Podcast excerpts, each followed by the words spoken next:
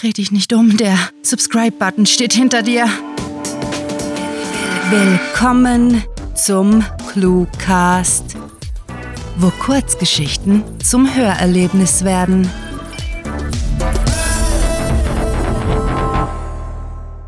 Neulich in der Zwergpony-Manufaktur.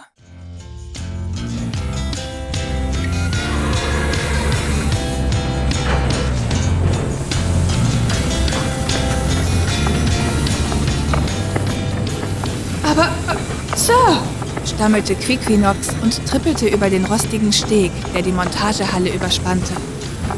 Wir können nicht so einfach unsere Produktion verdoppeln, ohne die notwendigen Investitionen vorzunehmen und zusätzliches Personal einzustellen.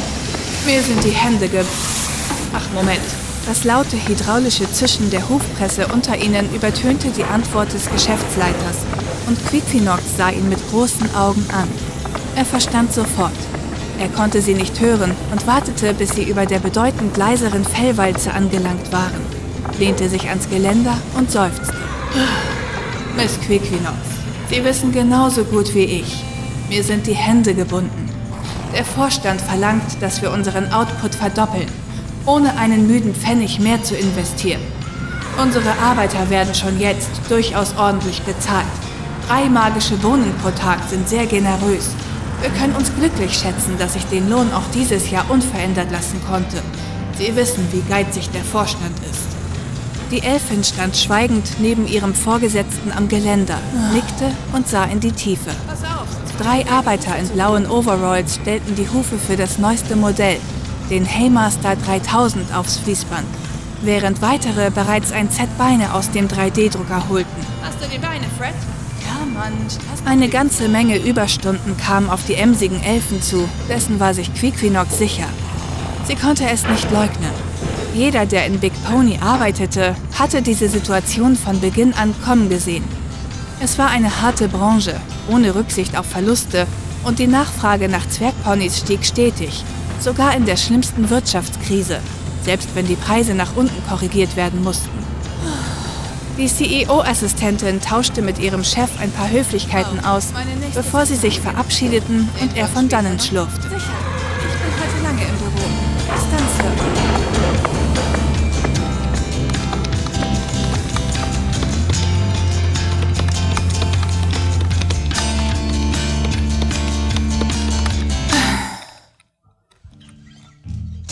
Es war schon spät und die gleichmäßige, emsige Geräuschkulisse der Maschinen war verstummt. Die Arbeiter längst nach Hause gegangen. Quiquinox lehnte sich erschöpft in ihrem Sessel zurück, ehe sie sich einen Ruck gab, sich erhob und langsam zu dem mächtigen Panoramafenster schlenderte, von dem aus sie die Montagehalle überblickten. Sie nahm sich lange Zeit, alles ausgiebig zu mustern, ganz sicher zu gehen. Scheint alles sauber zu sein. Ja, die Fabrik war elfenleer. Mechanisch zog sie das Wegwerf-Mobiltelefon aus ihrer Tasche und wählte die Nummer, die sie bereits im Schlaf auswendig kannte. Das Freizeichen erklang. Einmal, zweimal, dreimal. Endlich, die ruhige, perfekt modellierte männliche Stimme meldete sich am anderen Ende. Ops Center. Autorisierung 258.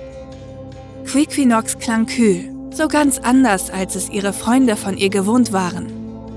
Ich habe die aktuellen Zahlen für L. Gute Arbeit, Agentin 258.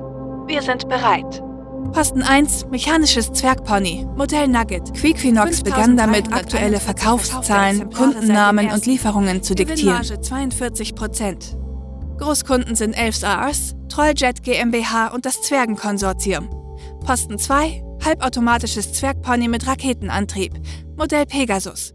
300 Nachdem sie fünf Minuten ununterbrochen gesprochen hatte, erklärte sie abschließend, Großkunden sind die Regierung und Broomwich Airlines. Ich melde mich, wenn ich weitere Daten habe. Damit legte sie auf, schaltete das Mobiltelefon aus und steckte es weg. Mit einem zufriedenen Lächeln wandte sie sich von der Montagehalle ab und widmete sich wieder den Papieren auf ihrem Schreibtisch. Die umtriebige Elfin war in ihrem Metier geübt, hatte es perfektioniert und wusste dank unzähliger Wanzen, Keylogger und Trojanern in der Pony-Software, dass ihr niemand auf der Spur war. Nicht auszudenken, was geschehen würde, wenn die Elfenheit von dem erfuhr, was sie hier für die Regierung tat. Nein, ihre Arbeit war makellos und es konnte keinen Grund für sie geben, je auf die Cyanidkapseln in ihrer Handtasche zurückgreifen zu müssen. Die Agentin musste sich bei dem Gedanken sogleich an ihre Abenteuer im Trainingscamp erinnern, damals, als sie noch jung gewesen war. Quiquinox hatte den Großteil ihres Lebens bei der Agency verbracht, hatte trainiert, sich stets verbessert, nie aufgegeben. Sie glaubte an die Sache, den Staat, wusste um Dinge, die jedem gutbürgerlichen Elf den Schlaf rauben würden. Was sie tat, war notwendig, auch wenn dafür niemand Verständnis hätte. Rasch sortierte sie die Akten auf dem Schreibtisch fertig, so, heftete sie und packte Lippenstift, Taschenspiegel, Handy und ein paar vom Büro geklaute Bleistifte in ihre Handtasche. Eben als sie bereit war, sich nach ihrem Tageswerk auf den Heimweg zu machen, wurde die alte Tür quietschend aufgestoßen und der Geschäftsleiter stand in der Öffnung. Die Enttäuschung in seiner Stimme sprach Bände. Wieso, Quiquinox? Wieso haben Sie uns verraten? Nach allem, was wir für sie getan haben. Die erfahrene Agentin begriff, wenn sie aufgeflogen war. Vermutlich hatte der Geschäftsleiter sein Büro verwanzt. Sie zögerte nur eine Sekunde, bevor sie bestimmt antwortete. Weil es notwendig war, Sir. An welchen unserer Konkurrenten verkaufen Sie die Geheimnisse? wetterte der Chef. Nach all den Jahren können Sie wenigstens den Anstand haben, mir das zu sagen. Sie erstarrte. Industriespionage. Darauf wäre sie nie im Leben gekommen. Ponybaupläne an Konkurrenten verraten? Die Blaupausen für neue Produktlinien an den Meistbietenden verhökern? Die Empörung der Patriotin war angesichts dieser Anschuldigungen grenzenlos. Sir, ich bin nicht so tief gesunken, ich bin doch kein Troll, entrüstete sie sich und vergaß vor lauter Aufregung ihre Selbstkontrolle und den in ihrer Aussage enthaltenen Rassismus. Ich arbeite für die EIA, verdammt! Die kleinen Elfsäuglein des Geschäftsleiters weiteten sich. Die Elvish Intelligence Agency?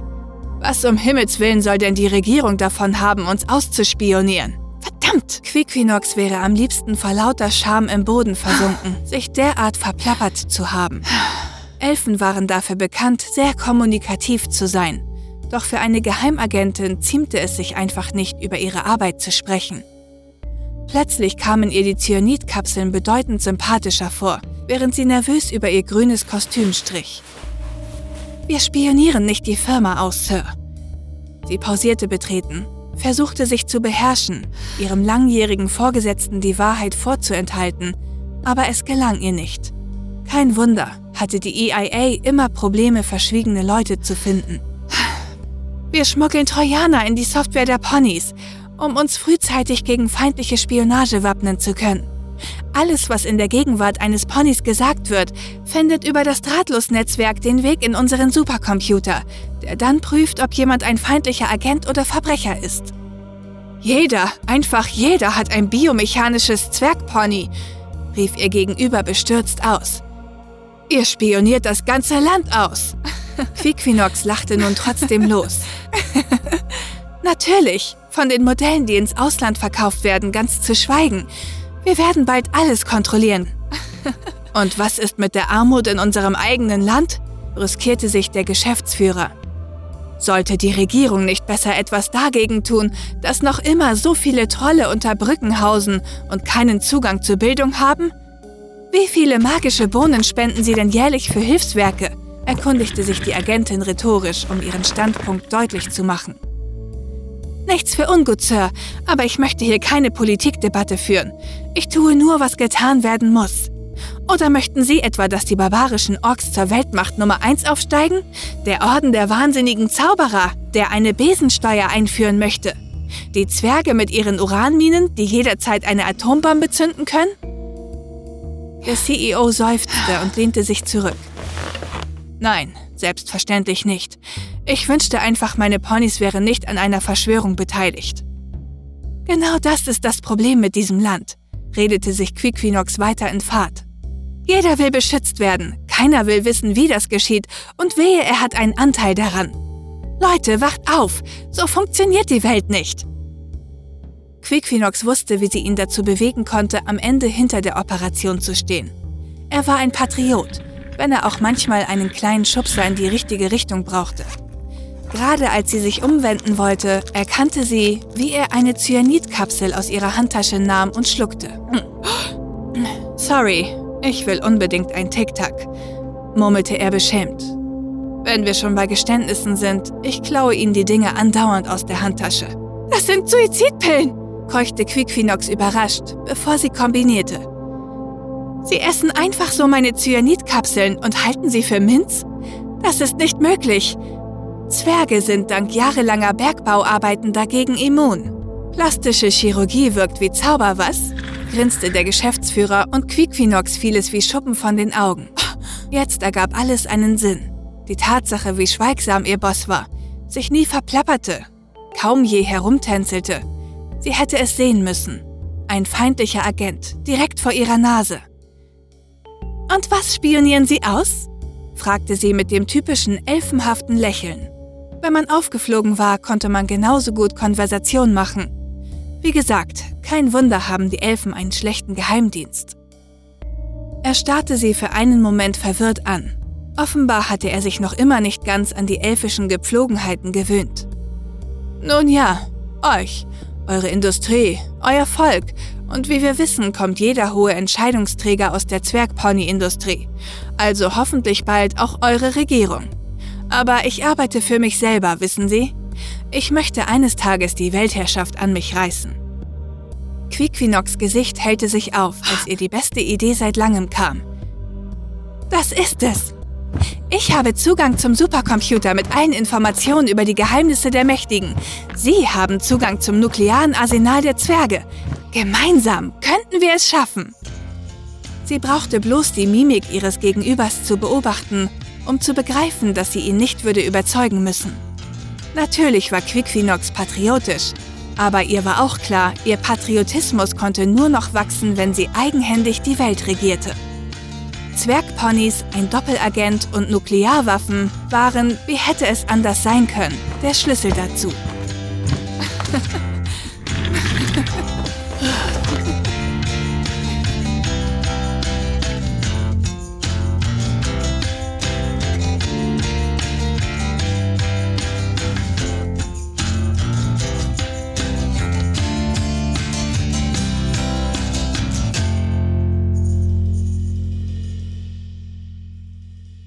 Das war Neulich in der Zwergpony-Manufaktur, geschrieben von Sarah. Für euch gelesen hat Nadine Most.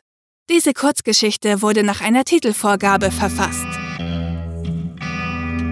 Wenn euch diese Hörgeschichte gefallen hat, dann besucht uns auf cluewriting.de, wo auf Geschichtenenthusiasten hunderte liebevoll inszenierte Hörgeschichten aus allerlei Genres warten.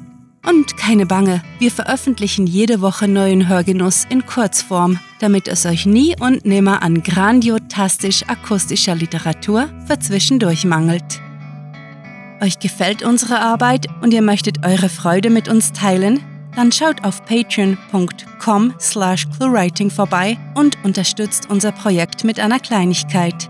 Damit werdet ihr zu den Grandiotasten, die wir mit literarischen Rewards wie exklusiven Kurzgeschichten und der Möglichkeit, als Gastautor bei uns aufzutreten, beschenken. Apropos Grandiotasten, was wäre der Cluecast ohne seine Stimmen? Auf unserer Seite entdeckt ihr sie alle, also besucht diese Helden des Cluecast auf cluewriting.de slash cluecaster und vergesst nicht, dem Echo ihrer Stimmen zu folgen. Das war es für diese Folge und wir verabschieden uns mit dem Cluecaster-Kampfschrei. Mit fantastiliardischem Dank fürs Zuhören und den besten Wünschen. Eure Cluecaster.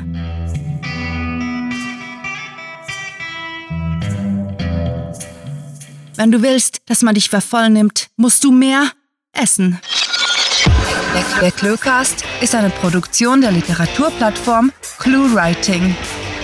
Für Feedback, Anregungen, Literatur und weitere Informationen begrüßen wir euch jederzeit auf www.cluewriting.de. cluewriting.de. Grandiotastischen Dank.